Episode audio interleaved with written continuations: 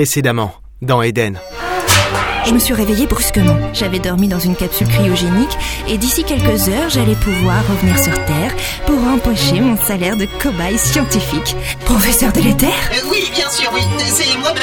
J'ai longé le couloir tentant d'y voir le bout pour finalement arriver dans une salle de pilotage. Bienvenue à bord du Belbet System, mademoiselle Fraîche. Combien de temps j'ai dormi? 8000 ans.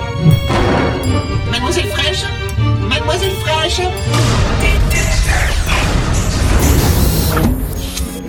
vous croyez vous réveiller après une petite semaine d'expérience et qu'on vous apprend qu'en réalité vous avez dormi 8000 ans, ça fout un sérieux coup de vieux.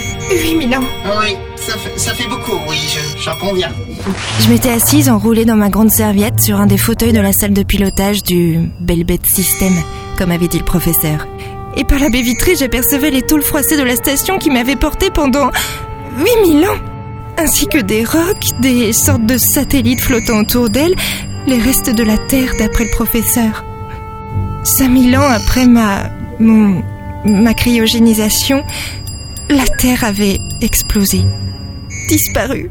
Il n'y avait plus... il y avait plus de planète Terre. C'est une très longue histoire, mademoiselle Fraîche. Vous expliquez comment la Terre a disparu. Pourquoi nous vous avons euh, laissé. Pourquoi nous ne sommes venus vous chercher que maintenant. Vous, vous pourriez pas vous montrer? Je sais pas où vous êtes. J'ai l'impression de ne parler qu'à une voix moitié robot qui sort de je ne sais où. Euh, ju- justement, vous imaginez bien que si ça fait 8000 ans qu'on s'est vu, j'ai pris également un sérieux coup de vieux. C'est-à-dire? Il n'eut pas le temps de répondre. Des bruits de pas approchaient. Je me suis vite levée, m'attendant à découvrir un vieil homme de 8000 ans avec des prothèses robotiques, un truc de science-fiction. Je savais pas quoi, j'étais un peu perdue. Je, à vrai dire, j'y croyais pas trop. Et là, un homme est arrivé, vêtu d'une combinaison noire, bottes noires, ceinture noire, cheveux courts. Il m'a jeté un rapide coup d'œil, s'arrêtant sur le pas de la porte, une sorte de pain dans la bouche. Il croqua une bouchée, puis s'avança détournant son regard. Ah, ma belle au bois normand est réveillée Et il vint s'asseoir sur le fauteuil vacant, posant ses jambes sur la console de pilotage, continuant à mâcher son pain en regardant par la baie vitrée. Bon, ok, c'est pas possible. Je dois rêver, il doit y avoir un truc.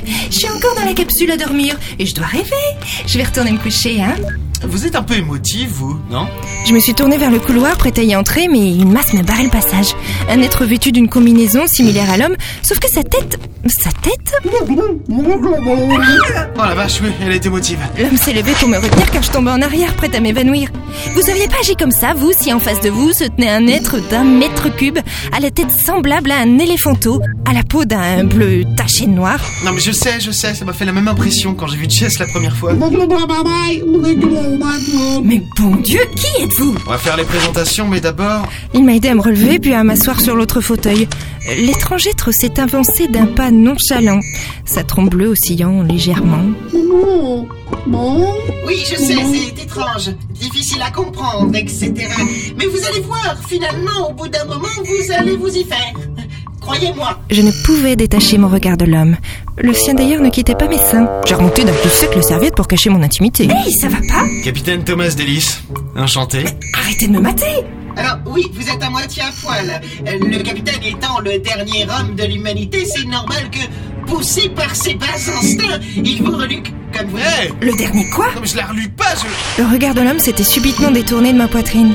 Naviguant sur la console, découvrant une ombre sur le coin de la baie vitrée, fronçant les sourcils comme si... comme si quelque chose de bizarre arrivait. Mais déjà, tout était bizarre. C'est pas normal. Jess, me dis pas que t'as encore débranché le scanner. Mais qu'est-ce qui se passe encore? J'aimerais bien qu'on m'explique. Quoi? Professeur. Ah non, je vous jure, capitaine, que pour une fois, je ne me suis pas battu avec l'ordinateur central du vaisseau. Mais je suis là! J'existe! Qu'est-ce qui se passe? D'un coup sec, le soi-disant capitaine Thomas Delis s'est tourné vers moi, le regard noir. Les NEM. Ils nous ont retrouvés. Il a pointé un doigt autoritaire vers moi. Les... les quoi? Vous, vous restez ici. Jess, prends les commandes. Professeur, préparez-vous à enclencher le Belbet System. On se tire d'ici. À vos ordres, capitaine. Ici? Mais j'aimerais bien savoir où on est ici D'un coup, je n'existais plus pour personne. Le capitaine sortit de la salle de pilotage d'un pas rapide, s'engouffrant dans le couloir où j'étais arrivé. L'ombre commençait à s'étendre dans le cockpit. Très vite, j'aperçus quelque chose par la baie vitrée du vaisseau. L'origine de cette ombre. Loin, très loin devant. Une masse sombre venait de masquer le soleil.